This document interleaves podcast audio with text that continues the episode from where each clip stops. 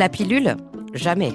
Nous n'allons pas sacrifier la France à la bagatelle, aurait déclaré le général de Gaulle en 1965. Vous avez donné le droit de vote aux femmes, donnez-leur maintenant le droit de maîtriser leur fécondité lui dira deux ans plus tard le député Lucien Neuwirth. Après des débats mouvementés, l'Assemblée nationale vote en 1967 une loi donnant aux femmes la maîtrise de leur fécondité en autorisant tous les moyens de contraception jusque-là formellement interdits, sous peine d'amende et même d'emprisonnement. 55 ans plus tard, où en est-on de la contraception médicalisée? Est-ce toujours une affaire de genre? Comment les mentalités ont-elles évolué? Et qu'en disent les médias? Tels sont les thèmes de ce nouvel épisode d'Ocrible de la science, une série conçue pour et avec les lycéens pour démêler le vrai du faux et forger notre esprit critique.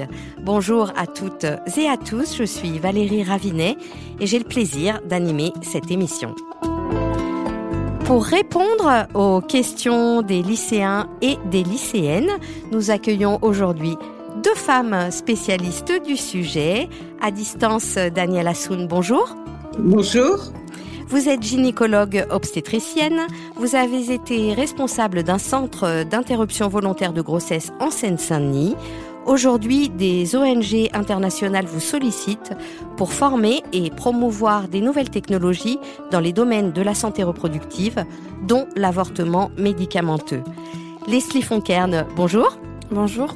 Et merci d'être avec nous dans le studio radio du Quai des Savoirs. Vous êtes socio-anthropologue rattaché au laboratoire CERTOP de l'Université Toulouse de Jean Jaurès et vous avez soutenu une thèse intitulée Avaler la pilule, une sociologie des prescriptions et des usages d'une contraception en crise. J'ajoute que vous êtes membre du laboratoire junior contraception et genre. Au crible de la science, santé la contraception est-elle une affaire de genre? De